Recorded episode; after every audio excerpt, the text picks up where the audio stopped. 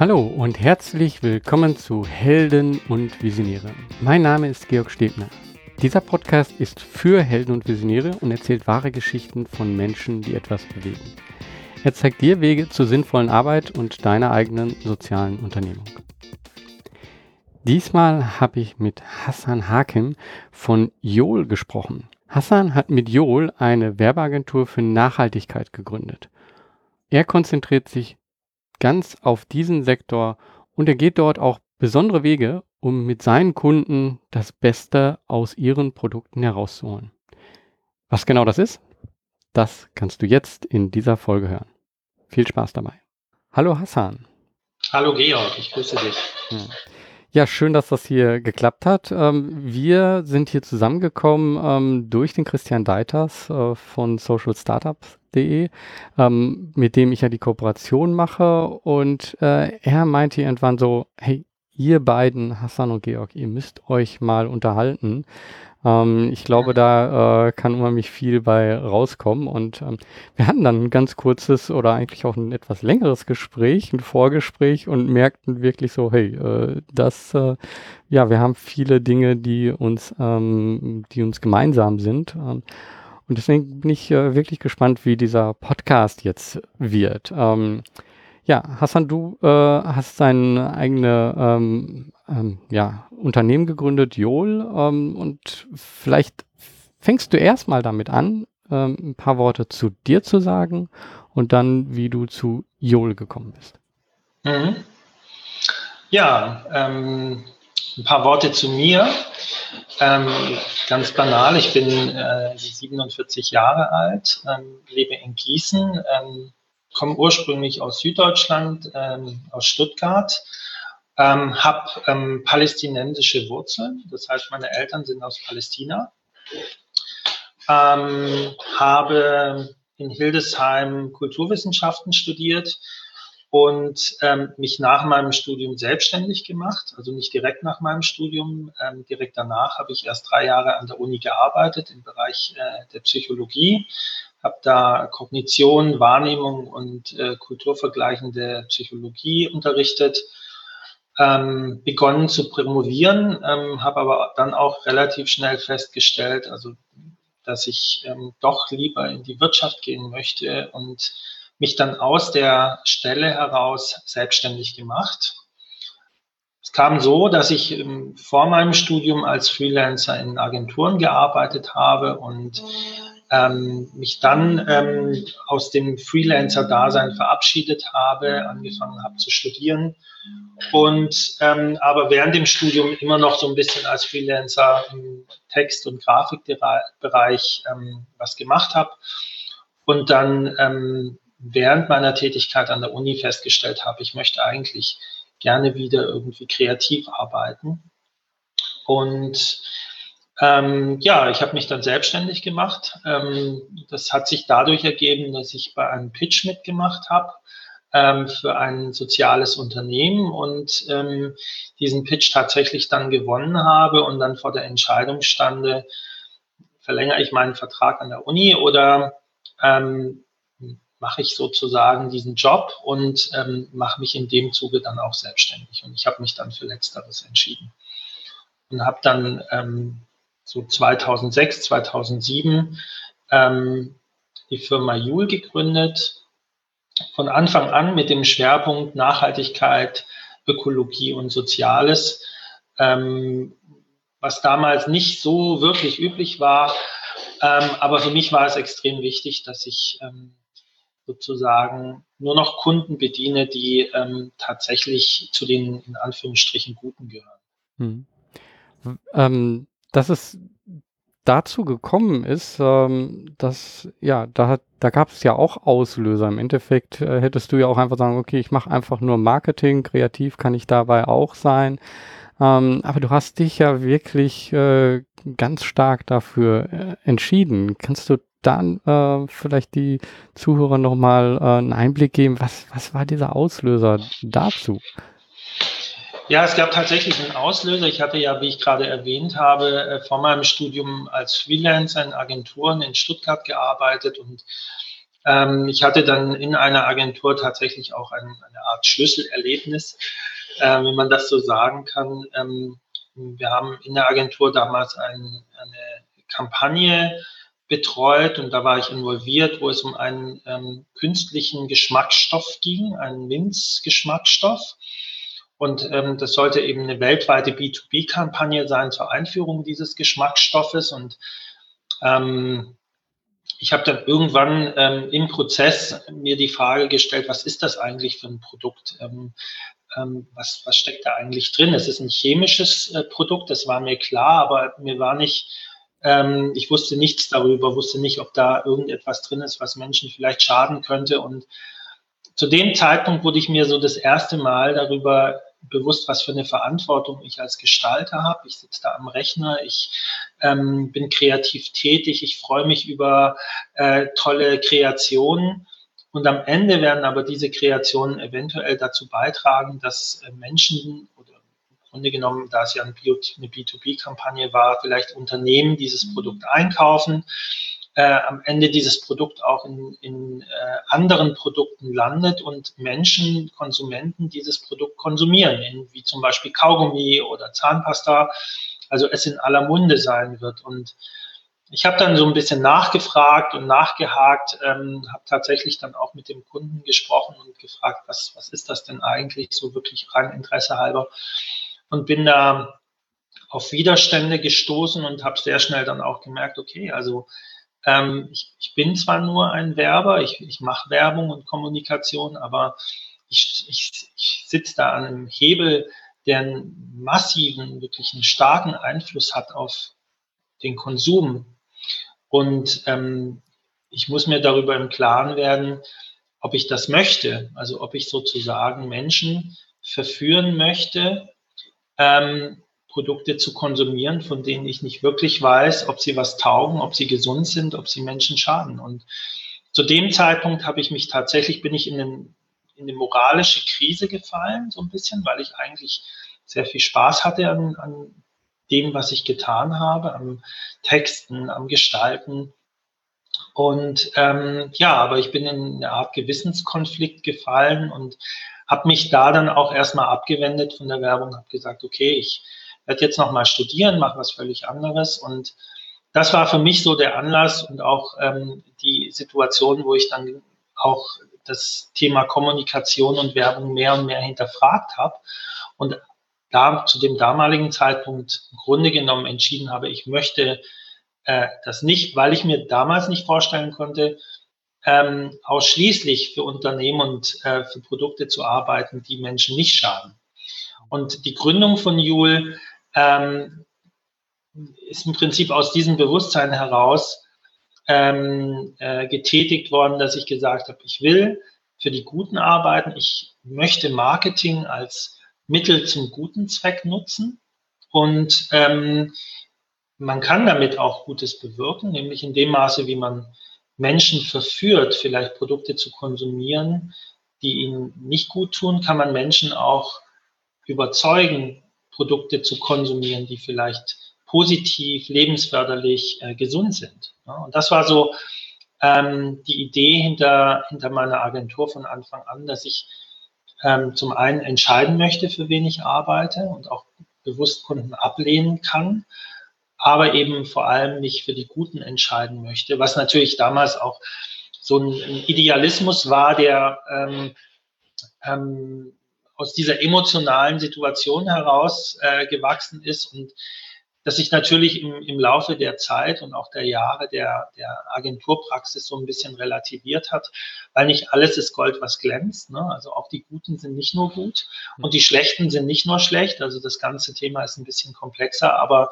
so ähm, platt heruntergebrochen ähm, war das sozusagen die, diese Erfahrung in der Agentur, der, der Ausschlag, mich ähm, für eine Agenturgründung zu entscheiden, die äh, den Fokus hat Nachhaltigkeit, Ökologie und Soziales, weil man in den Bereichen eigentlich per se nicht wirklich was falsch machen kann. Hm. Zumindest war ich damals äh, davon überzeugt. Ja. Um, ähm, also ich finde jetzt wirklich auch interessant, also so, das, was du so zuerst erzählt hast, ich glaube, äh, der Zuhörer, der das gehört hat, hat gedacht so, ah, das hört sich ja wie so ein ganz klarer Weg an. Aber jetzt merkt man so, ähm, Moment, da ist ja doch irgendwo so eine Unterbrechung gewesen. Also das Studium äh, war irgendwie erstmal auch so ein Schritt woanders hin, aber dann doch wieder zurück, aber nicht den, den gleichen Weg, nicht einfach dann wieder weitermachen. Aber ähm, ich finde gut, also sozusagen das, was du kannst, hast du dann halt doch mitgenommen und ähm, das nutzt du jetzt weiterhin. Ähm, das ist etwas, was äh, viele, wenn, wenn sie irgendwie mit etwas brechen, dann ähm, auch liegen lassen. Ihr ganzes Wissen, was vorher da war, ist auf einmal nicht mehr da und sie fangen ganz von vorne an. Ähm, kannst du äh, dieser, dieser Zweifel dann so, ja, okay, das, was ich jetzt gerade mache, ähm, das ist es nicht, ich will jetzt doch was anderes machen. Ähm, dann gab es aber wahrscheinlich auch viel Zweifel und vielleicht auch Kritik von anderen, ähm, denen du dann erzählt hast, was du vorhast, äh, dann mit der Gründung dieser Agentur. Wie, wie bist du damit äh, umgegangen? Weil schließlich hattest du jetzt ein Studium und äh, ähm, ja, da in der Richtung war jetzt auch schon was abzusehen. Du sagtest ja jetzt gerade äh, eine Promotion und so. Und dann entscheidest du dich da wieder um. Wie, wie war das für dich und wie, äh, wie gab es da Kritik von außen? Ja, es ist natürlich immer so eine, so eine Sache. Ne? Also der, der Weg im Leben oder Wege im Leben sind ja, sind ja meistens äh, auch äh, sehr kurvig und, und mein Weg war tatsächlich äh, sehr kurvig. Ich war in jeder Hinsicht äh, äh, Autodidakt, ne? ähm, damals auch in Agenturen. Ich bin ja, ich hatte ja einen Agentureinstieg, der war alles andere irgendwie ähm, ähm, fundiert von Studium oder sowas. Es war eine Leidenschaft, es war ein Talent, das ich hatte. Ich habe mich beworben bei Agenturen und so bin ich da auch reingekommen. Ähm, hm, mein Studium selbst ähm, hat mir dabei sehr geholfen. Ähm, es war weniger ein Studium, wo ich viel gelernt habe im Sinne von Wissen angeeignet habe, sondern es war wirklich ein, ein Selbstfindungsprozess. Ähm, ich habe ähm, die Kreativität nie aufgegeben. Ich habe mich eben ähm, stark in Richtung Kunst äh, entwickelt, Fotografie und habe ähm, viel experimentiert und ähm, ausprobiert in der Kunst, ähm, habe aber mich natürlich auch für andere Themen interessiert und das Studium hat mir die Möglichkeit gegeben, interdisziplinär äh, zu arbeiten und zu studieren.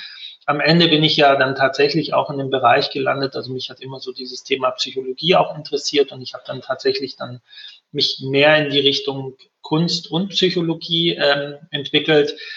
Und ähm, das war natürlich nicht so ganz fern von dem, was ich eigentlich ähm, jetzt tue. Ne? Also im Grunde genommen mache ich kommerzielle Kunst und Psychologie spielt in dem Zusammenhang auch eine ganz große Rolle. Wahrnehmungspsychologie, Kognition, das sind alles Themen, die auch im Zusammenhang mit Kommunikation extrem wichtig sind. Ähm, ich muss gestehen, ich hatte immer Menschen hinter mir, die an mich geglaubt haben. Also jetzt speziell auch meine Eltern sind sehr wichtige Menschen in meinem Leben, weil sie einfach ähm, diese Umwege und diese ähm, um ähm, Irrwege auch mitgegangen sind und mich immer wieder auch unterstützt haben in meinem Weg und gesagt haben, okay, mach, was du für richtig hältst. Sie haben nicht immer zu allem Ja gesagt, aber ähm, sie haben mich immer unterstützt und mich auch bestärkt in, in meinem Weg. Und ich hatte hm, immer auch einen, ich nenne es jetzt einfach mal einen inneren Führer, der mich ähm, auf die richtigen Wege geführt hat und irgendwie auch mir immer wieder Türen geöffnet hat zur richtigen Zeit. Und ähm, das stärkt natürlich das Vertrauen in einen selbst. Ne? Also ich bin da auch sehr dankbar für, dass ich zur richtigen Zeit immer auch die richtigen Entscheidungen treffen konnte, was nicht heißt, dass sie immer richtig waren, aber am Ende sind auch falsche Entscheidungen gute Entscheidungen, weil wir was daraus lernen können. Also ähm, ich muss gestehen, ähm, es gab Widerstände, aber es gab ähm, auch viel Unterstützung und viel Halt und viel Energie, die ich äh, aus meinem Umfeld ähm, bekommen habe. Und äh, ja, einfach auch ähm, Wege, die sich eröffnet haben, die ähm, im Prozess sich eröffnet haben. Also wenn man auf dem Weg ist, dann öffnen sich eben auch neue Möglichkeiten. Hm. Um, neben dem ähm, ja, neben dem Studium hast du dann aber noch ähm, auf eine andere Weise gearbeitet. Äh, das weiß ich jetzt aus unserem Vorgespräch. Äh, magst du dazu noch was äh, erzählen? Weil das irgendwie nochmal so ein anderes Feld aufmacht, was uns dann zu dem bringt, was auch YOLO, glaube ich, besonders äh, macht, wenn ich das äh, so ja. zusammenbringe. Ähm. Ähm, ja, jetzt weiß ich nicht ganz genau, worauf du anspielst, weil ich habe äh, viele verschiedene Sachen immer gemacht. Vielleicht kannst du das nochmal. Ähm, äh, ich habe mir hier notiert, dass du im Nachtleben gearbeitet hast. Ach so. Das? ja, das war, das war nicht neben dem Studium, das war eigentlich vor meinem Studium. Okay. Ähm, ähm, also ich habe sozusagen tagsüber ein Agenturleben geführt und ähm, nachts habe ich äh, tatsächlich in Clubs und Diskotheken als Türsteher gearbeitet.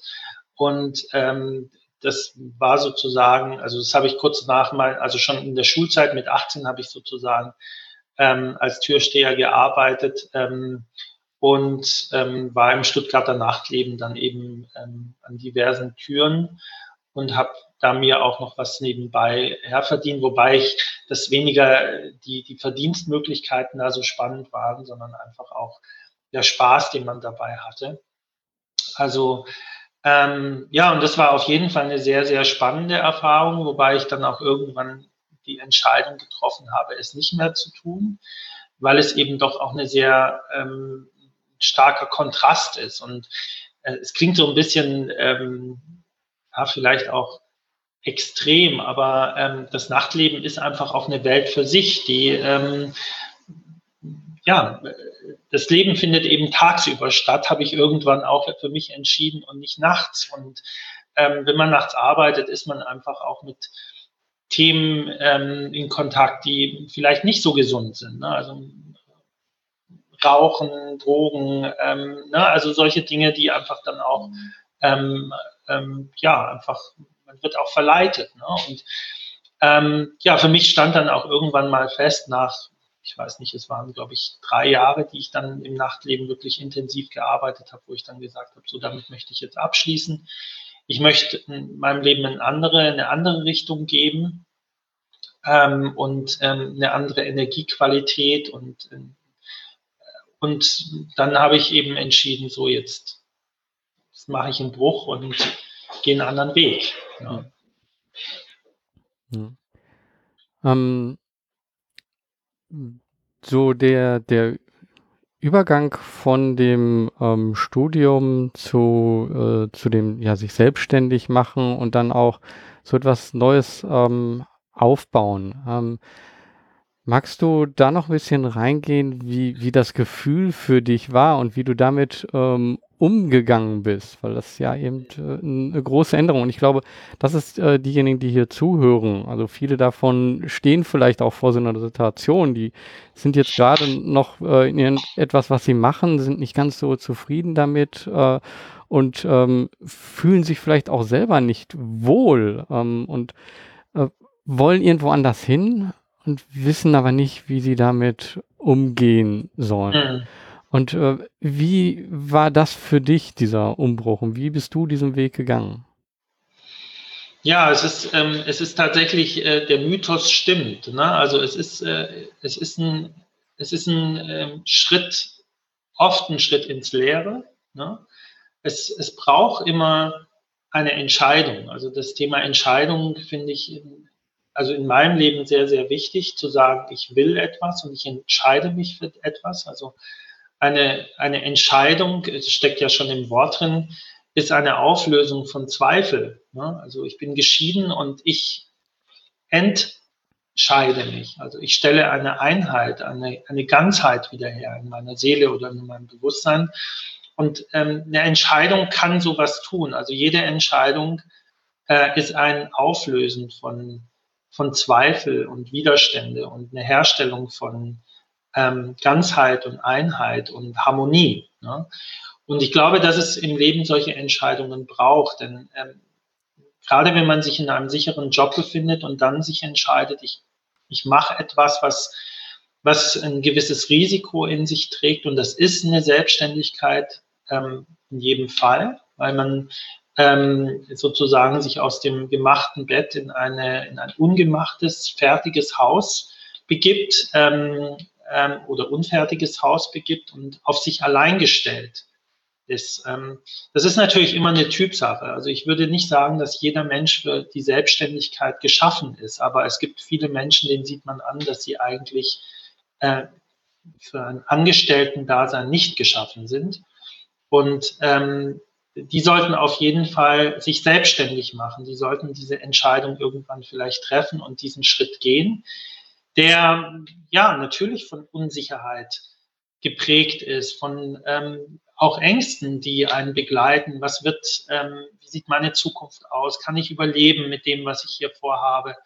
Und ähm, es war in meinem Fall natürlich auch. Ich habe mich damals für etwas entschieden, das, ähm, ich sage jetzt mal 2006, 2007 nicht wirklich, ähm, wo es nicht wirklich einen großen Markt für gab. Also das Thema Nachhaltigkeit, Ökologie in Unternehmen, das musste man erstmal erklären. Warum soll ich ähm, mich äh, dahin entwickeln als Unternehmen? Warum soll ich irgendwelche nachhaltigen Produkte oder äh, Maßnahmen treffen? Also es war für mich ein Bereich, der, ähm, in dem ich mich natürlich auch erstmal hineinarbeiten musste und in dem ich viel lernen musste, weil für mich war nur klar, okay, es gibt ein paar Themen, die, die haben Gutes im Sinn, ne? also Ökologie, soziale Themen, Nachhaltigkeit, das waren für mich per se Themen, die, ähm, ja, ich glaube, einen, positiven Impact in, in, in, in unserer Umwelt oder auch in unsere Welt tragen. Aber so richtig kannte ich mich dann damals natürlich auch nicht aus. Und ähm, das kam aber dann auch mit meinen ersten Kunden. Und die Sicherheit und ähm, die Stabilität kam eben dann auch mit der Resonanz von Kunden. Und ähm, das Glück, das ich hatte, ist eben, dass diese Entscheidung, die ich getroffen habe, immer auch ähm,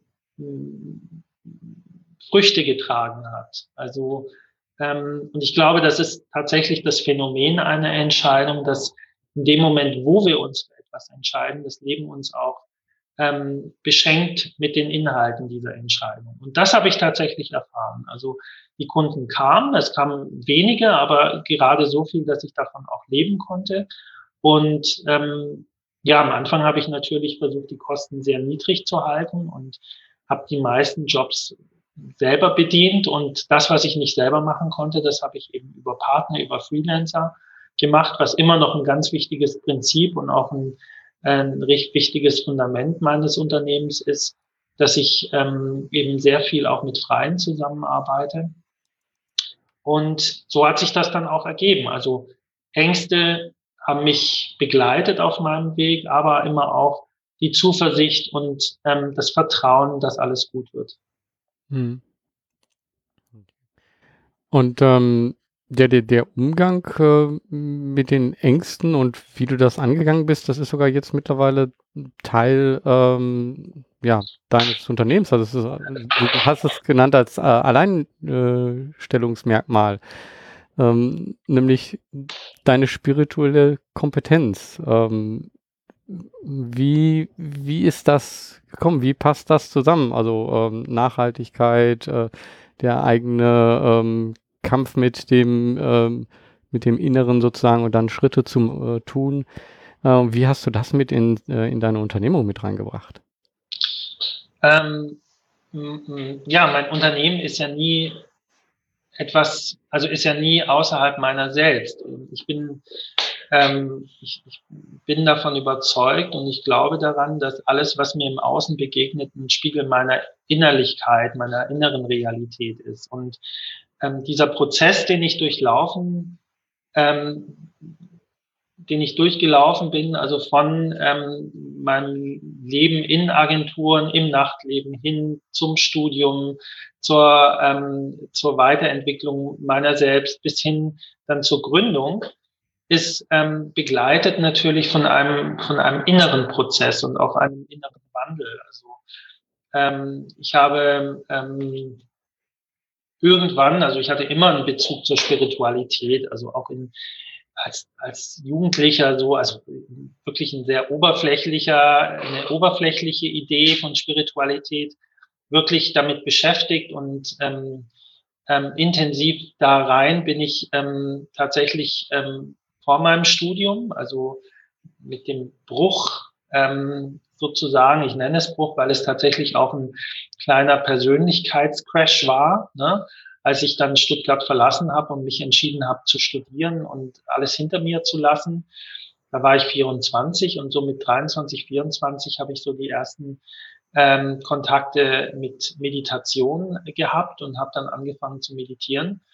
Und in dem Moment, wo man anfängt zu meditieren oder sich mit spiritueller Praxis beschäftigt, passiert natürlich etwas. Also es passiert innerlich was, aber in dem Maße, wie innerlich etwas passiert, passiert auch äußerlich was. Also die äußere Realität verändert sich. Das kennst du wahrscheinlich selbst. Du bist ja selbst im Thema Achtsamkeit ähm, ja, oder meditierst wahrscheinlich auch, ne, so wie du es mir erzählt hast. Und ähm, jeder, der in irgendeiner Form eine spirituelle Praxis hat, ob das jetzt Meditieren, Beten oder äh, Achtsamkeit im Alltag ist, wird merken, dass mit dem inneren Wandel auch ein äußerer Wandel stattfindet. Und das ist natürlich klar. Also ähm, Wahrnehmung ist nie autonom von innen. Wir sehen nicht die Welt als etwas Objektives, sondern wir nehmen die Welt und erleben die Welt immer als, ähm, ich sage jetzt mal, aus einer subjektiven heraus. Kein Mensch ist jemals aus seiner subjektiven herausgetreten.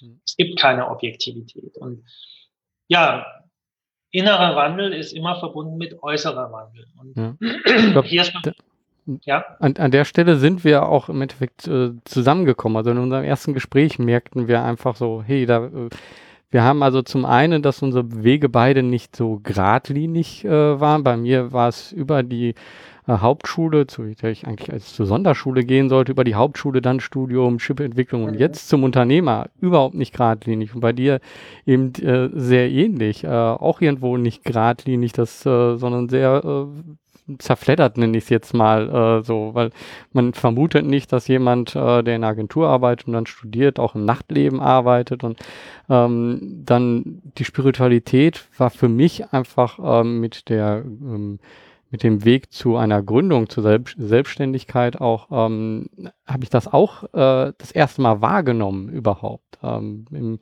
in, meinem Umfeld äh, gab es nicht so viel Spiritualität.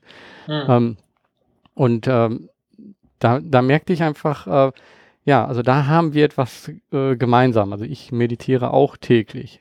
Aber wenn wir jetzt hier so öffentlich darüber sprechen, ist es halt doch auch immer wieder, wenn ich das in, äh, mit einigen Menschen so bespreche, ist das so, okay, ähm, der ist jetzt esoterisch äh, und äh, dann werden Sachen zusammengebracht, ähm, ähm, die, die für mich nicht zusammenpassen. Ähm, äh, und das finde ich halt äh, sehr interessant und ich glaube, da haben wir auch äh, ähnliche ähm, Erfahrung äh, einfach mit. Das ist, es ist ein großer Unterschied, ob man ähm, jetzt ähm, ja, täglich meditiert, um sich mit sich selber zu beschäftigen und ähm, auch selber ähm, einen ganz anderen Blick auf sich und damit auch auf die Umwelt zu bekommen äh, und ähm, sich mit ähm, esoterischen Dingen, sage ich mal, wie jetzt ich lese mal die Sterne oder so zu ähm, beschäftigen. Aber das wird oft so zusammengeworfen und ich glaube, das hattest du äh, auch gesagt. Merkst du das auch manchmal? Klar, also es ist natürlich so, dass, dass, ähm, dass Vorurteile gegenüber dem Begriff Spiritualität oder auch ähm, alles, was mit Spiritualität zu tun hat, existieren. Ne? Also ähm, und die dürfen auch da sein. Ne? Also ich, ich, kein Mensch kann sich kann sich herausnehmen, ähm, anderen Menschen zu sagen, wie sie sich, ähm, ich sage jetzt mal, welche spirituelle Praxis sie äh, praktizieren äh, sollen oder können. Und ich habe Menschen ähm, schon getroffen, die meditieren überhaupt nicht oder ähm, haben auch keine wirkliche spirituelle Praxis, ähm, würden sich auch als absolut nicht spirituell bezeichnen, aber sind die spirituellsten Menschen, die ich kenne, weil Spiritualität hat nichts mit Meditation oder mit mit ähm, mit es ist eine es ist eine Einstellung. Ne? Es ist auch etwas, das man im Alltag praktizizieren kann, wie man Menschen begegnet, wie man Menschen wahrnimmt, wie man ähm, mit der Umwelt ähm, umgeht, wie man ähm, ne? es ist es ist eine Qualität, die man im Handeln entwickeln kann. Und ähm, in der Spiritualität gibt es auch viele Gefahren, ne? äh, weil ähm, Spiritualität auch dazu führen kann, dass das Ego wächst. Ne? Und der Gefahr sind wir alle ausgesetzt. Und ich glaube, wir können alle uns nicht ähm, anmaßen zu sagen, was richtig oder falsch ist. Es kann jeder immer nur für sich und es ist etwas sehr individuelles, subjektives, persönliches, privates. Und ich finde, es ist auch gut, dass es so ist. Man kann Erfahrungen teilen und auch von anderen Menschen lernen und ähm, aber man kann letztendlich das Thema Spiritualität nicht übertragen. Ne? Aber es ist genauso auch, wie du sagst. Es gibt eben Menschen, die sich ähm, herausnehmen, andere zu verurteilen, weil sie etwas tun, weil sie meditieren oder weil sie beten oder was auch immer tun und das verurteilen. Und ähm, das ist nicht richtig. Und ähm, ähm, Spiritualität ist nichts, was mit, aus meiner Sicht auch, ich versuche das natürlich auch immer zu, zu trennen. Ne? Also es hat nichts mit Esoterik in dem Sinne zu tun, wobei Esoterik ja auch nur bedeutet die Wissenschaft des Inneren. Für mich ist Spiritualität, wie gesagt, eine Haltung, eine Einstellung, die durch spirituelle Praxis wie Meditation oder Achtsamkeitstrainings äh, ähm, oder wie gesagt auch äh, achtsames Alltagshandeln unterstützt werden kann. Aber es ist eigentlich nicht getrennt von der Praxis. Also die Meditation darf nicht von der Spiritualität getrennt sein, sondern ähm, im Grunde genommen ist das Ziel natürlich, ähm, seinen Alltag und sein Handeln und sein Denken ähm, auszurichten, zu fokussieren, ähm, ähm, durch die Spiritualität sein zu lassen. Ne? Und das ist, ähm, das ist etwas, das natürlich ich von meiner Tätigkeit, auch von meiner Agenturtätigkeit nicht trennen kann, weil es eben ein ganz, ganz wichtiger Teil meines Lebens ist. Es ist meine Quelle, es ist meine Kraftquelle.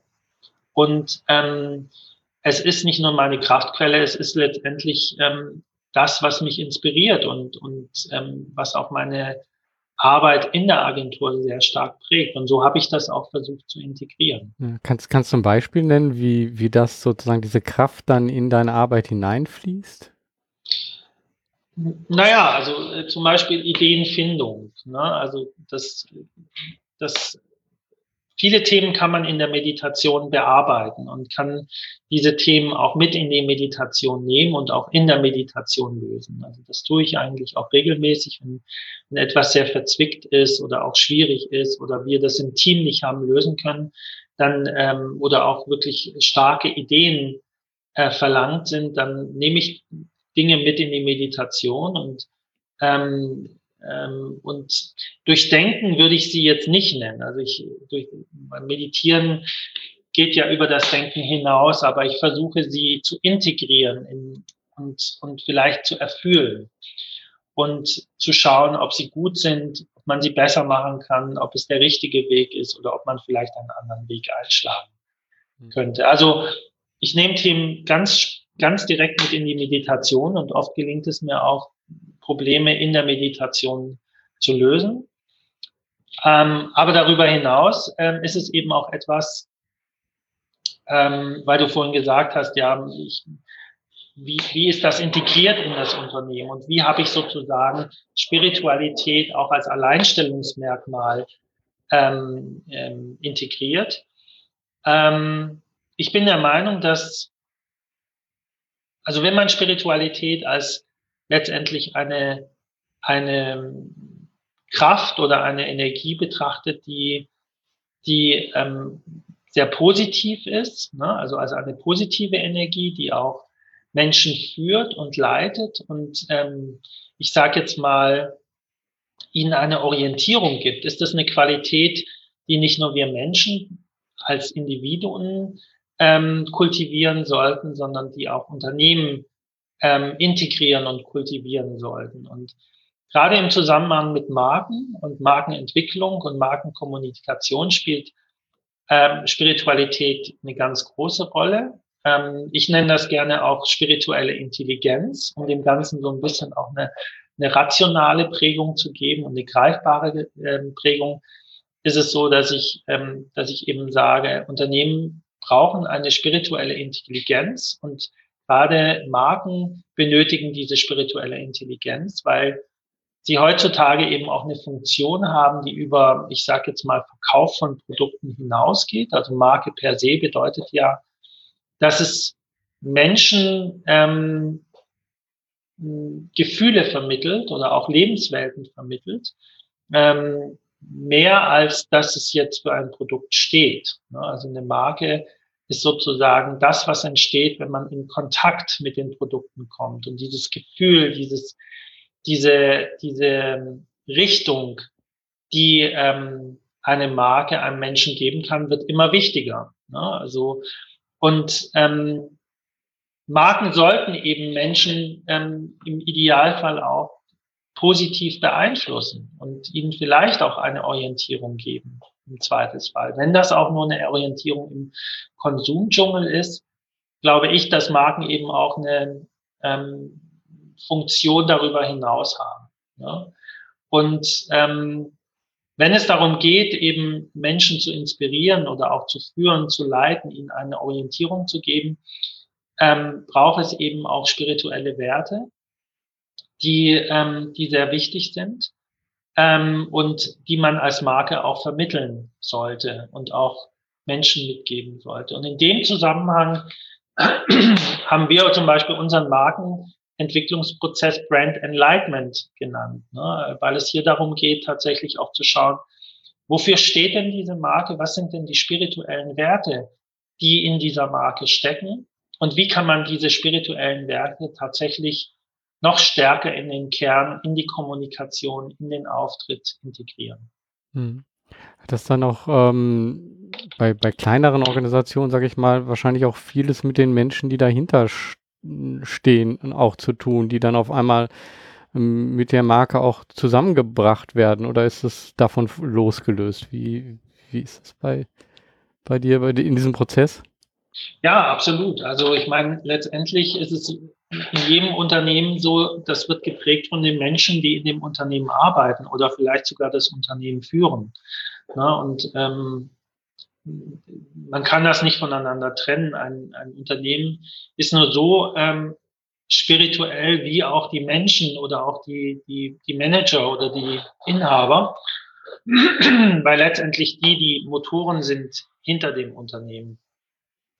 Ähm, aber man kann natürlich auch ähm, ich sage jetzt mal, es gibt immer zwei Wege. Entweder es, es kommt von innen heraus.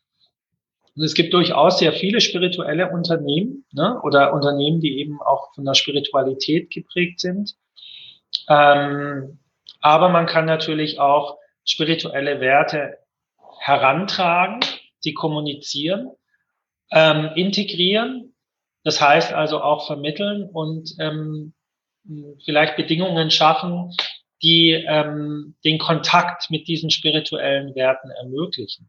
Also Beispiel ähm, auch äh, Meditationssessions in, in Unternehmen einzuführen. Das ist etwas sehr, sehr Produktives und Wichtiges und das wird auch immer mehr gemacht ähm, von Unternehmen, dass die Achtsamkeitstrainings mit ihren Mitarbeitern machen ne? oder auch Meditationen integrieren, was einfach eine Sensibilität und auch eine, eine, eine ja, einfach eine, eine höhere Wahrnehmungssensibilität integriert. Also das, äh, das wird immer, das sieht man immer öfter und das äh, ist auch inzwischen durchaus eine Praxis und eine, eine, eine Sache, die die Unternehmen erkannt haben und für sich auch ähm, äh, für wichtig erachten. Mhm. Ja?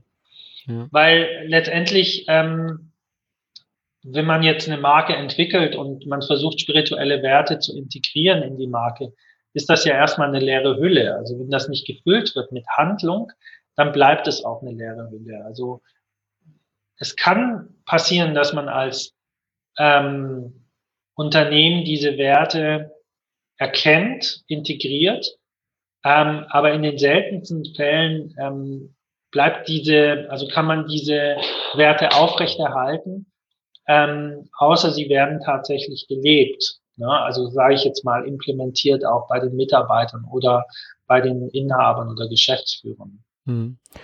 Ich glaube aber durch, ähm, ich sag's jetzt mal, durch die Digitalisierung und durch die größere Transparenz wird das aber auch sichtbar oder äh, merkt man das, ob das bei einem Unternehmen ähm, nur eine äußere Hülle ist, die aufgebaut wird, oder ob das auch von dem Unternehmen anhand von Entscheidungen, die sowohl intern als auch nach außen sind, äh, gelebt werden. Und das ist etwas, äh, was, was ich einfach sehe, dass es in Zukunft noch viel mehr passieren wird, ähm, dass sich deswegen auch Menschen überlegen, gehe ich zu dem einen Unternehmen oder gehe ich zu dem anderen, weil man nicht nur mehr diese Hülle sieht, die von außen, sage ich mal, jetzt auch im, ich sag mal, so ein Greenwashing-Stempel drauf äh, getan wird, sondern ähm, ja, von innen auch gelebt wird. Ähm, und das wird gesehen. Ja. ja. Und ich glaube, das ist etwas, was du aber in deiner Arbeit ähm, auch aus dem Unternehmen erstmal ähm, herausholen musst, weil das auch nicht kommuniziert wird. Also das ist ja wiederum, da sind wir dann wieder bei dem, ähm, dass es auch so einen komischen Stempel hat. Äh, in, ja, ich meditiere, ist manchmal schon ein komischer Stempel. Aber warum machst du das? Äh, hast du ein Problem? Oder ja. äh, ne, und da kann, da wird sich, glaube ich, noch sehr viel auch ähm, verändern ähm, in unserer Gesellschaft und in Unternehmen. Ja, und es, äh, es ist ja jetzt schon auch deutlich. Also ähm, auch wenn wir über das Thema Nachhaltigkeit sprechen. Ne? Also Nachhaltigkeit ist ein eigentlich ein äußeres Phänomen. Ne? Es ist ein Handlungsprinzip, nachhaltig zu handeln, nachhaltige Entwicklung. Aber wir müssen uns ja fragen, was steckt denn hinter Nachhaltigkeit? Ne?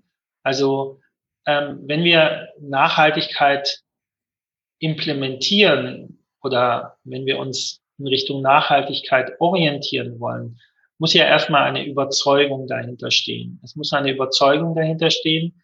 Ich sage jetzt mal, wenn wir es herunterbrechen, dass wir Teil eines großen Ganzen sind. Also das Thema Ökologie, und wir merken das jetzt momentan, ähm, wir leben hier auf einem Planeten und wir sind nicht getrennt von diesem Planeten. Wir sind ein integraler Bestandteil dieses Planeten. Und in dem Maße, wie wir, ähm, wie wir sozusagen ähm, diesen Planeten behandeln und wie wir mit ihm umgehen, in dem Maße behandeln wir uns und gehen wir mit uns um. Also welcher spiritueller Wert steckt dahinter? Holismus. Ne? Also wir sind Teil des Ganzen, das Ganze ist Teil von uns. Also diese dieser Gedanke der Integration, das ist ein ganz, ganz, ganz wichtiger spiritueller Wert, der uns das Bewusstsein und das Verständnis vermittelt, du bist nicht Individuum, du bist ein Kollekt, du bist Teil eines Kollektivs, eines Ganzen, eines Prinzips, eines Systems, eines Kosmos. Ne? Also wir als Menschen sind im Grunde genommen ein integraler Bestandteil dieses Systems. Und dieses Verständnis ist ein ist, eine, ist ein Thema der Spiritualität. Ne?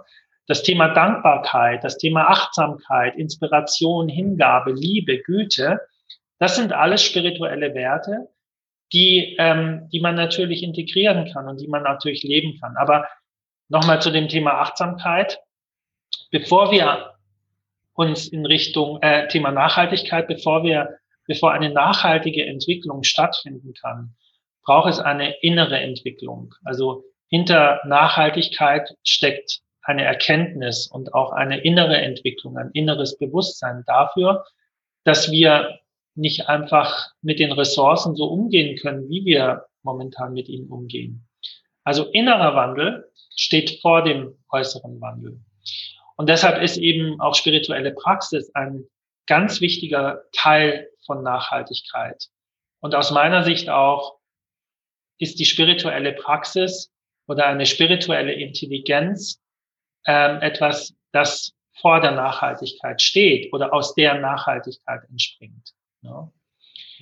Und da sehe ich einen ganz engen Zusammenhang zwischen Nachhaltigkeit und auch Spiritualität, innerer Wandel und äußerer Wandel. Das sind also Themen, die ganz eng miteinander zusammenhängen und die man auch nicht voneinander trennen kann. Sonst bleibt auch Nachhaltigkeit nur eine Hülle. Ne? Es gibt durchaus Unternehmen, die sagen, wow, okay, Nachhaltigkeit ist gerade super angesagt, wir müssen da was tun. Ne? Da steckt keine Inspiration, keine Überzeugung dahinter, sondern eine Pragmatik und ähm, vielleicht auch ein, monetäres, finanzielles Interesse.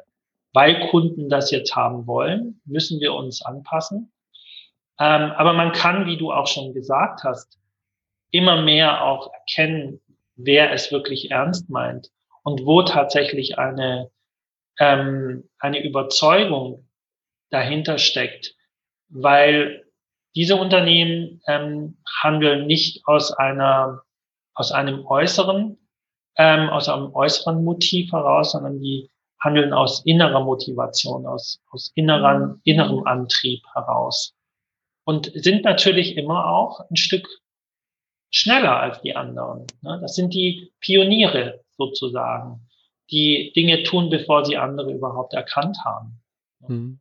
Ja, denn das hast du ja auch gerade gesagt. Also äh, das ist etwas, was ich in der Meditation auch anwende.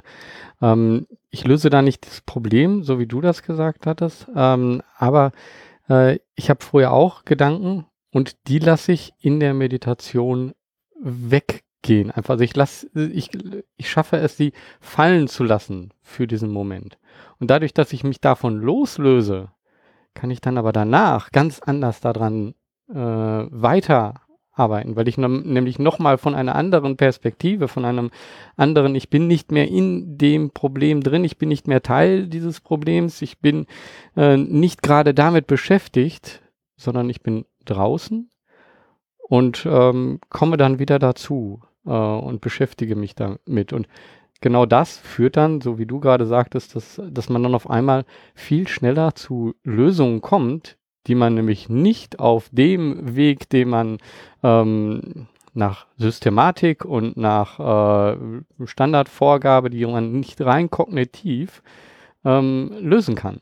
Ja, absolut. Kann ich total nachvollziehen, ja. Ja, ähm, ja also ich merke, äh, jetzt so langsam fügt sich das äh, ganze Bild äh, so zusammen. Ähm, und ähm, mich würde noch mal so interessieren, ähm, was genau, ähm, ja, machst du in deinem äh, Unternehmen? Kannst du Beispiele nennen, äh, äh, wie das aussieht, wie so ein Ablauf aussieht und vielleicht auch was, was ein schöner Kunde ist, wo du vielleicht eine Geschichte zu hast, wo du sagst, so, hey, das war unheimlich schön, das diesen auf diesem Weg zu bringen.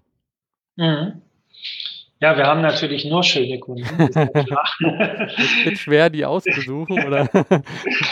ja, ich muss, ich muss wirklich gestehen, ähm, ich, ich habe wirklich das große Glück, dass ähm, die Arbeit mit meinen Kunden mir wirklich Spaß macht. Also es ist, äh, es ist wirklich erfüllend und es ist eigentlich ein, ein Traum für jeden ähm, Werber, für jeden Gestalter, ähm, das zu tun, was wir eigentlich tun. Also wir haben in den letzten Jahren viele Kunden gehabt aus dem Bereich, ähm, ähm, aus dem NGO-Bereich. Also das war sozusagen auch der Anfang. Das, das mein erster Kunde waren die Weltläden in Deutschland, also der Weltladen-Dachverband, der ähm, sozusagen die Dachorganisation für alle Weltläden in Deutschland ist. Und ähm, wir haben damals für die Weltläden eine eine ähm, Kampagne entwickelt und auch eine, eine neue Positionierung. Und ähm, das tun wir nach wie vor. Also was wir machen ist, wir sind im Prinzip eine Full-Service-Agentur ähm, äh, mit dem Schwerpunkt Marke, Markenkommunikation, Markenentwicklung, Markenpositionierung, also alles, was sozusagen mit Marken im Zusammenhang steht, von der Strategie bis hin zur ähm, zur Umsetzung und es kann im Zweifelsfall auch ähm, Film sein. Also wir haben eine eigene Filmproduktion, wir machen sehr viel Film. Ähm, da habe ich mich persönlich auch in den letzten Jahren sehr ähm, weiterentwickelt, weil ich immer öfter auch die Regie für Filme übernommen habe und da, darin auch sehr viel Selbstspaß gefunden habe. Aber was wir machen ist im Grunde genommen, ähm, wir arbeiten mit Marken. Also wir sind keine Grafikagentur, die ähm, jetzt ähm, Spaß daran hat, Flyer und Prospekte zu gestalten. Das machen wir im Zweifelsfall auch, aber meistens immer eingebettet in einen Markenkontext. Ne? Und ähm, ja, unsere Kunden kommen, wie gesagt, aus ganz unterschiedlichen Bereichen. Wir haben Kunden aus dem Ökosektor, wir haben Kunden aus dem kommerziellen, normalen Sektor. Ähm, wir haben ähm, Kunden eben auch aus dem NGO-Bereich, also wir haben für die Weltleben gearbeitet, wir haben äh, fürs Forum Fairer, also wir haben sozusagen alle Fair-Handelsorganisationen durch, ne? also sowohl im kommerziellen Bereich, wie jetzt zum Beispiel GEPA oder DWP, aber eben auch im, im, im politisch engagierten Bereich Forum Fairer Handel, Transfer haben wir gearbeitet. Ähm, also da haben wir sozusagen ähm, schon diverse, für diverse Organisationen gearbeitet. Wir haben für German Watch gearbeitet, für die christliche Initiative Romero, für ABL. Ähm, also da gibt es verschiedene, auch Regierungsorganisationen, Engagement global, weltwärts. Im kommerziellen Bereich, ähm, ähm, ja, also jetzt auch zum Beispiel Stadt Wien würde ich jetzt auch nicht als als kommerziell bezeichnen, ist aber auch keine NGO. Also ähm, Städte sind ein Thema, Städtemarketing. Ähm, die Nürnberg Messe ist seit vielen Jahren einer unserer Kunden. Wir betreuen die weltgrößte Bio-Lebensmittelmesse äh, seit 2012 und auch die ähm, Leitmesse für Naturkosmetik, die in Nürnberg stattfindet jedes Jahr. Ähm, wir haben für Bioverbände gearbeitet, Naturland, ähm, wir betreuen jetzt momentan Demeter, also die, die Marke, die Biomarke Demeter weltweit. Ähm, genau, Lebensmittel sind ein ganz wichtiges Thema, also Bio-Lebensmittelsektor. Ähm, ja, also die, die Bandbreite der Unternehmen ist, ist relativ groß. Ähm, es sind immer Unternehmen, die sage ich jetzt mal entweder, also ich sage jetzt mal, das Thema Bioökologie ist für uns schon mal ein Indikator für etwas ähm, für ein gewisses Bewusstsein. Deshalb fühlen wir uns auch im Bio-Lebensmittelbereich, im Ökomarketing sehr wohl, weil das Thema Bio-Lebensmittel schon mal auch per se für ähm, ein gewisses Bewusstsein für Lebensmittellandwirtschaft steht. Ne? Ähm, Non-Profit-Organisationen, NGOs, das Campaigning, das wir für die machen, in der Regel ist das eben, sind das Kampagnen für einen guten Zweck, also wo es um gesellschaftlich politische Themen geht, also wie zum Beispiel ähm, Kinderarbeit, ne, ähm, nachhaltiger Bergbau. Ähm, das sind also so die Themen, die halt da ähm, Lieferketten in Supermärkten. Ne? Also die Kampagnenarbeit ist so unsere, sind unsere Wurzeln, wo wir auch das Thema Aktivismus gelernt haben. Ne? Also was, was uns einfach sehr zugute kommt, wenn wir auch mit Marken arbeiten, weil wir so ähm, Kommunikation mit wenigen Mitteln gelernt haben und mit größtem Impact. Ne? Also gerade wenn wir für NGO arbeiten, geht es darum, Menschen zu aktivieren, Menschen zu motivieren, Menschen dazu zu bringen, für etwas einzustehen oder aufzustehen. Ne? Und ähm, dieses Prinzip, das, ähm, das wenden wir natürlich auch für unsere anderen Kunden an. Wie kriegen wir Menschen wirklich aktiviert. Also so das Thema Guerilla-Marketing ist sehr wichtig für uns, ne? ähm, was wir sehr oft machen und sehr gerne machen.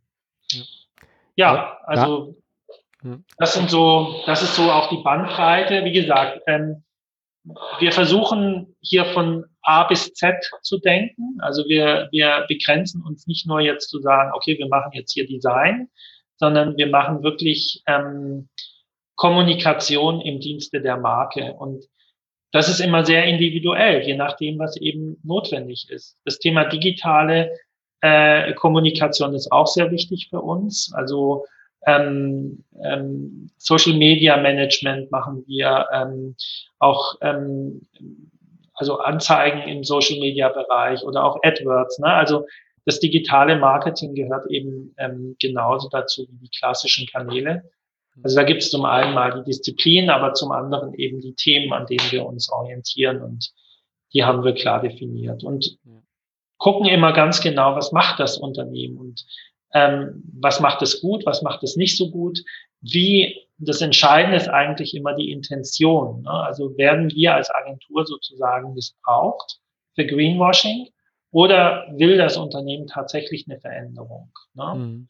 Und hier komme ich vielleicht auch nochmal zurück an den Punkt, wo ich vorher war, dass es nicht alles Gold ist, was glänzt, ne? dass es durchaus Non-Profit-Organisationen gibt, die äh, für, ich sage jetzt mal, faire Arbeitsbedingungen Kampagnen machen und dafür Geld ausgeben, aber ihre eigenen Mitarbeiter wirklich nicht gut behandeln. Ne? Ähm, oder unterbezahlen. Ne? Also, und das ist für mich dann auch schon auch ein Widerspruch zu sagen, hier, wir machen Kampagnen für faire Bezahlung ne, in den Lieferketten, aber ihr geht mit euren Mitarbeitern wirklich unter aller Sau um ne, und kriegen nur Billiglöhne oder, oder wirklich nur kurzfristige Verträge und müssten sich dann von einem Vertrag in den anderen hangeln. Und da ist für mich durchaus auch ein Widerspruch da. Und dann gibt es natürlich große Unternehmen, von denen man erstmal sagen, boah, das ist ja echt eine Umweltsau oder so, aber wo man dann schon auch, wenn man genauer hinschaut, sieht, wow, aber das, was sie sozusagen intern integriert haben, wie sie mit ihren Mitarbeitern umgehen, die Wertschätzung, die da ist, die ist wirklich vorbildlich. Ne? Und ähm, also ich habe inzwischen auch gelernt, es gibt nicht die Guten und es gibt nicht die Schlechten. Ne? Ähm, aber ich habe mir die Freiheit, ich nehme mir immer noch die Freiheit raus zu sagen, für die arbeiten wir und für die arbeiten wir nicht. Und das ist ein, ein sehr hoher Freiheitsgrad, den ich, den ich mir einräume. Mhm. Mhm. Ähm, ja, der, der Punkt, den du angesprochen hattest, ähm, so dieses Verbinden, dieser Beziehungsaufbau, der eben auch zum Marketing gehört. Also da habe ich auch sofort gemerkt, so hey, das ist ein Thema, mit dem ich mich auch unheimlich beschäftigt habe. Also Beziehungen über digitale Kanäle äh, ähm, aufzubauen, Menschen darüber zu aktivieren. Und da sehe ich auch etwas, was ähm, noch unheimlich viel im Endeffekt ähm, gemacht werden kann, was äh, wenig genutzt wird, wo, wo ihr wahrscheinlich unheimlich weiterhilft mit ähm, mit Kampagnen, mit äh, Plan, wie können wir Menschen aktivieren.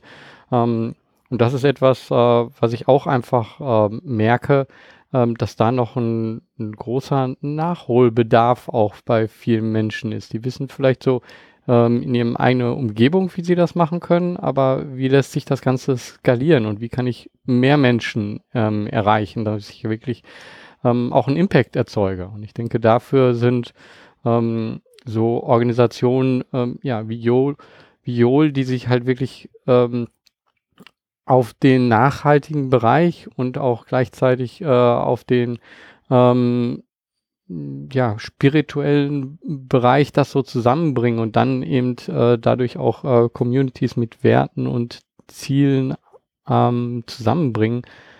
Ähm, ich sehe da eine riesen Zukunft von ganz vielen, die äh, denen da geholfen werden kann und auch äh, ganz vielen, die wahrscheinlich auch noch in deine äh, Fußstapfen äh, treten werden. Ähm, wenn ich jetzt so in die Zukunft dann eben auch schaue, ähm, also wir haben jetzt dann für dich die Vergangenheit und das Jetzt äh, so gut gezeigt, so zum Abschluss nochmal, wenn, wenn du in die Zukunft so schaust, ähm, was würdest du dir wünschen von der Zukunft jetzt ähm, erstmal für dich und deine Unternehmung? Ähm, ich glaube, das lässt sich einfacher beschreiben als jetzt äh, für, für das Gesamte, für die Welt. Das ist äh, wieder sch schwer fassbar. Mhm.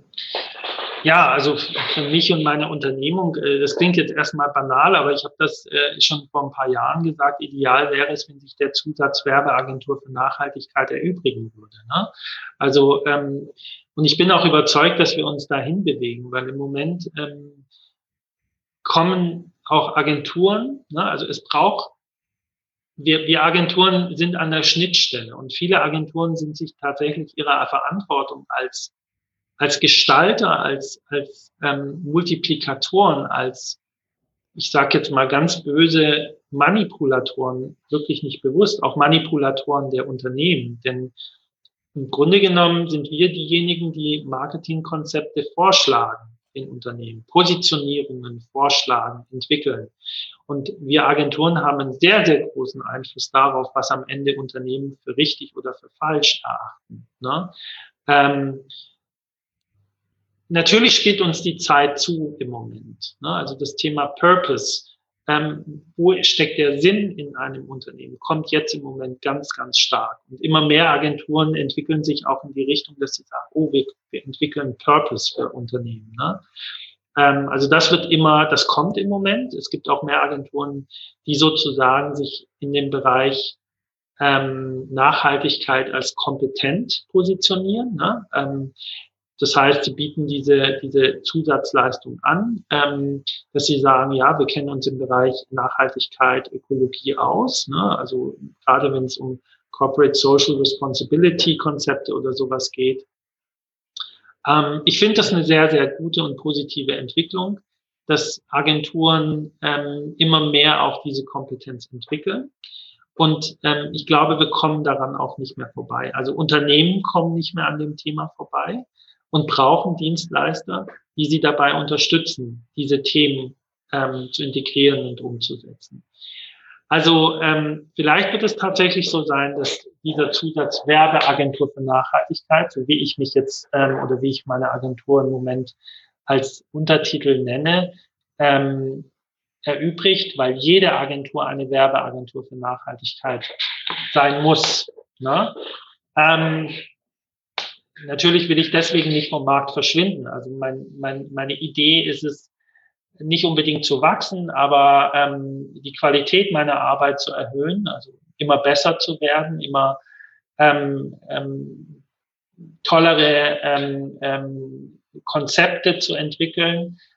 Am Ende geht es mir darum, auch einfach Spaß zu haben und mich in meiner Tätigkeit ähm, ja entfalten zu können. Also mein, mein persönlicher Wunsch, jetzt mal unabhängig von meinem Unternehmen, ist, unabhängig ist es nicht, aber mit meinem Unternehmen sozusagen mich persönlich weiterzuentwickeln. Also das ist sozusagen mein Ziel. Ähm, ich will kein großes Erbe hinterlassen oder so im Sinne auch von einer großen Agentur, die irgendwann mal ähm, riesig ist. Ich will, ich will mich selbst entfalten. Ich will mich persönlich weiterentwickeln. Ich will Gutes bewirken. Ne? Ich möchte am Ende sagen können, hey, ähm, ich habe mein Leben mit einer sinnvollen Gestaltungsaufgabe verbracht. Ne? Das will ich tun. Und ähm, Spaß habe ich, wenn ich kreiere, wenn ich gestalte. Ne? Das ist, das macht mir Spaß. Macht mir Spaß, kreativ zu sein. Und die Möglichkeit habe ich im Zusammenhang mit meiner Tätigkeit. Und darüber bin ich wirklich sehr, sehr, sehr dankbar, dass ich tun kann, was mir Spaß macht und gleichzeitig auch ein, ein, eine positive Wirkung habe. Zumindest bin ich der Meinung, dass ich, dass ich mit meiner Agentur eine positive Wirkung habe. Und das ist das, was ich mir wünsche und was, was mich glücklich macht. Hm. Ähm, schöne Worte. Ähm, zum Schluss, äh, vielleicht sagst du noch, ähm, wie man in Kontakt mit dir kommt, wo man ähm, dich findet, äh, wie man sich das anschauen kann, was ihr macht. Ähm, äh, wenn man ähm, ja mehr davon möcht wissen möchte. Ja, in Kontakt kommen kann man natürlich jederzeit mit, mit mir, äh, entweder über die Webseite, über, über die Agentur-Webseite jul.de oder ähm, per E-Mail hello at jul.de. Ähm, also wenn man meinen Namen googelt, wird man da auch an, an Kontaktmöglichkeiten kommen. Und ja, ich freue mich natürlich immer auch über Gespräche, über Kontakte, muss, müssen nicht immer Kunden sein. Ähm, ich freue mich einfach immer auch über Austausch ähm, mit Gleichgesinnten. Also da, ja, kann jederzeit auf mich zukommen. Ja, und die Webseite, ähm, ich sage es nochmal, ist yol.de.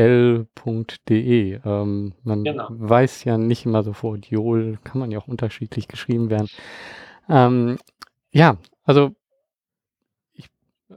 danke für dieses Gespräch. Äh, ich finde, wir haben wirklich so einen ähm, großen Korb aufgemacht und den jetzt hier zum Schluss ähm, zugemacht, aber gleichzeitig auch geöffnet für die Zukunft. Ähm, ich bin gespannt, was da kommt und ich, ich stimme dir da vollkommen zu. Ich glaube, dieser Punkt Nachhaltigkeit, der sollte eigentlich überall verschwinden. Das sollte äh, eigentlich das sein, was ganz normal ist. Und wenn es nicht nachhaltig ist, dann äh, sollte das sofort irgendwo rot aufleuchten und ja. klar sein, weil ähm, ich möchte, dass meine Kindeskinder äh, noch äh, gut auf dieser Erde hier leben und äh, das geht nur, indem es nachhalt, nachhaltig ist.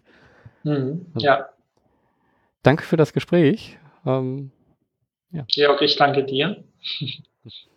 Vielen Dank.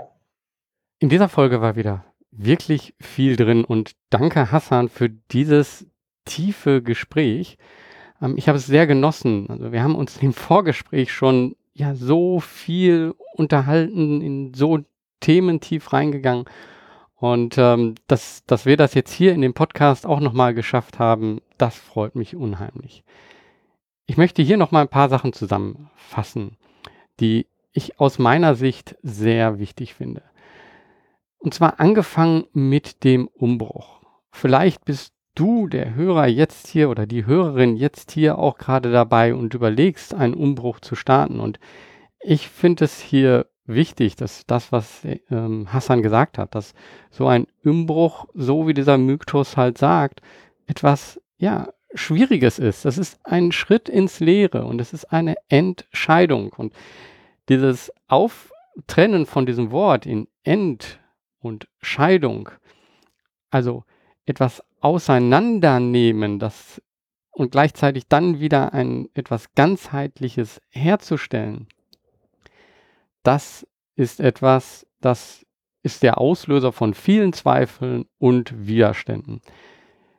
Du solltest aber das Risiko eingehen. Nicht unbedingt jetzt direkt in eine Selbstständigkeit und alles liegen lassen, aber trotzdem geh in die Richtung, wo dein Gefühl dich hinführt. Ich glaube, das ist hier etwas, was, was Hassan hier mit zeigt, was er mitgebracht hat und was ich auch immer wieder spüre. Ja, du wirst dabei Zweifel spüren, Widerstände, aber wenn du dich damit beschäftigst, wenn du trotzdem immer wieder jeden Tag einen kleinen Schritt weiter gehst, ja, dann wird daraus eine Entscheidung. Und dadurch, dass du immer etwas machst in die Richtung, in die du willst, werden Dinge geschehen. Du wirst, so wie Hassan sagt, von der Welt beschenkt. Dann auf einmal gehen die Ängste und die Zuversicht Hand in Hand. Es entwickeln sich Dinge, die du dir vorher nicht hättest vorstellen können. Hilfreich dabei, das ist der zweite Punkt, den ich hier anbringen möchte, ist eine gewisse Spiritualität. Wie die aussieht, das ist vollkommen dir überlassen. Das hat Hassan auch sehr gut gesagt. Es muss nicht Meditation sein. Es bedeutet aber einfach, sein, sein Sein und sein Handeln in Einklang zu bringen, damit die Umwelt das auch spürt. Ich fand auch sehr interessant, was Spiritualität für Hassan bedeutet und was für einen Effekt das hat. Denn ich möchte es fast in eine Formel fassen, in eine mathematische Formel. Spiritualität ist Handlung plus Praxis. Wenn deine Handlung auch in der Praxis, also wenn du das immer wieder machst, dann kommt dort mit deinem Handeln ein Einklang. Und was passiert dann? Dann wird deine Handlung und deine Praxis zu einer Kraftquelle, zu einer Inspiration, die dich weiterbringt. Also wenn ich dieses Beispiel des Umbruchs von vorher nochmal nähe, dann ist das, wenn du eine Entscheidung machst, ist die Handlung diese Entscheidung immer wieder zu unterstreichen, in die Richtung also zu gehen, in die du dich entschieden hast, das ist die Praxis. Das löst innere Zweifel und Blockaden aus, aber dadurch, dass du immer wieder weitermachst, wird das auch gleichzeitig durch die Auflösung eine Kraftquelle. Mit dieser Kraftquelle, dass du siehst, ah, ich mache es, ich bin da dran, ich arbeite in die Richtung. Geschehen auf einmal Dinge für dich, die du nicht erwartet hast. Und das ist die Inspiration. Also Handlung, Praxis, Kraftfälle, Inspiration. Das geht alles zusammen und das zusammen ist die Spiritualität. Fand ich ein unheimlich gutes Bild. Dabei auch zu sehen, und das sieht man sehr gut in der Unternehmung von Hassan, das Spirituelle ist das Innere, ist der innere Wandel. Wandel. Und die Nachhaltigkeit, die man damit erzeugen möchte, und die ein Unternehmen damit auch erzeugen kann, das ist Nachhaltigkeit, das ist ein äußerer Wandel. Das geht also ineinander über. Wenn ich als Person und auch alle anderen, mit denen ich zusammenarbeite, in sich selber ruhen, ähm, ja, ihre Spiritualität kennen oder spüren, dann können wir zusammen in einem Unternehmen, in einem Verbund, in einer Organisation unheimlich viel erreichen. Und zwar viel mehr, als man jetzt auf einmal kognitiv denkt, weil ihr kennt das vielleicht, das ist dann wie so ein Flow. Man gibt sich so die Dinge in die Hand und das äh, geht ineinander über. Und das ist auf einmal ein Riesenvorteil, den man haben kann als Unternehmung gegenüber ein Unternehmen oder eine Organisation, bei der das nicht so ist, bei der es unheimlich knirscht, in der es viele ähm, Auseinandersetzungen gibt. Klar, Auseinandersetzungen gibt es immer wieder, auch dort, wo, wo, spirituell, äh, wo ein spirituelles Umfeld herrscht. Aber dieser Gedanke, wir finden dort auch wieder zusammen und eine Zuversicht, ja, das ist sehr wichtig und das ist ein ähm, sehr großer Vorteil, denn dadurch können auf einmal komplexe Dinge heruntergebrochen werden. Es sind nicht mehr diese einzelnen Vari Variablen der Komplexität, die so ein Unternehmen hat, entscheidend, sondern ist ein, ein gemeinsames Gefühl, eine gemeinsame Kultur, die dann dafür entscheidet, dass ja, das Unternehmen sich in eine bestimmte Richtung bewegt. Und da komme ich dann auch zu dem dritten Punkt, den Hassan hier mit Joel unheimlich gut zusammenbringt. Er hat Spiritualität als Alleinstellungsmerkmal für die Nachhaltigkeit und die Unterstützung in Unternehmen und nutzt das in Markenentwicklung, ähm, nutzt ja, Begriffe, wie er sie nennt, spir spirituelle Intelligenz, um den, den Produkten etwas mehr mitzugeben, als einfach nur das, was sie sind, sondern eben auch Emotionen, Gefühle ähm, mitzugeben. Und das ist das, was auch wichtig ist, wenn, wenn wir mit, mit einem, einem Ding ähm, einfach nur dieses Ding sehen und damit nichts verbinden, dann ist das irgendwie tot. Wenn wir aber das Gefühl haben, hey, das kann uns berühren und wir können damit etwas erreichen, dann kann das auf einmal etwas sehr Lebendiges sein. Und ja, das wird auch schon immer in der Werbung gemacht. Ich glaube, es ist ein Unterschied, ob ich das einfach nur mache, um es, um das Produkt zu verkaufen oder ob ich es mache und sage, okay, ich möchte mit diesem Produkt auch nachhaltig für die Gesellschaft, für uns, für unseren Planeten etwas erreichen. Und mir ist klar, dass das ein Teil des großen Ganzen ist. Und ähm, da fand ich noch schön, wie er das dann nennt. Also das ist ja die Markenentwicklung und er nennt das dann Spiritual Enlightenment. Unser Gespräch fasst sehr schön zusammen, wie man Produkte und das, was man macht und das, was man isst, alles zusammenbringen kann und nachhaltig etwas in unserer Gesellschaft verändern kann. Und daher danke ich Hassan sehr für dieses Gespräch und ich bin gespannt, wie euch das angesprochen hat. Schreibt mir, schreibt socialstartups.de, was ihr von dieser Folge haltet, was ihr davon denkt, wie man nachhaltig Werbung gestalten kann. Lasst uns da gerne in einen Austausch kommen. Ich hoffe, dass hilft dir bei der Entwicklung deiner eigenen Unternehmung, deines eigenen Produktes. Mach was. Beweg was.